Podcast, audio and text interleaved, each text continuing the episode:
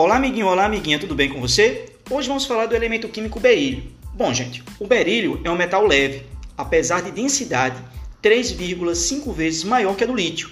Ele ainda é significativamente menos denso do que o alumínio. Enquanto o lítio é mole, facilmente fundível e reativo, o berílio é forte, funde a altas temperaturas e tem uma notável resistência à corrosão. Essas propriedades, combinadas com seu alto custo e natureza venenosa, explicam um nicho único que o berílio conseguiu para si. Partes de mísseis e foguetes, onde não existem objeções para custos, onde a alta resistência com pouco peso passa a ser determinante, e trabalhar com materiais tóxicos é a menor das preocupações. O berílio tem outras aplicações incomuns.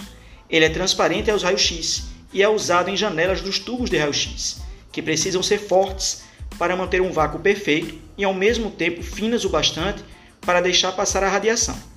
Uma baixa porcentagem dele é misturada com cobre, formando um metal bastante forte e que não gera faíscas, para poder ser usado em ferramentas para poços de petróleo e gases inflamáveis.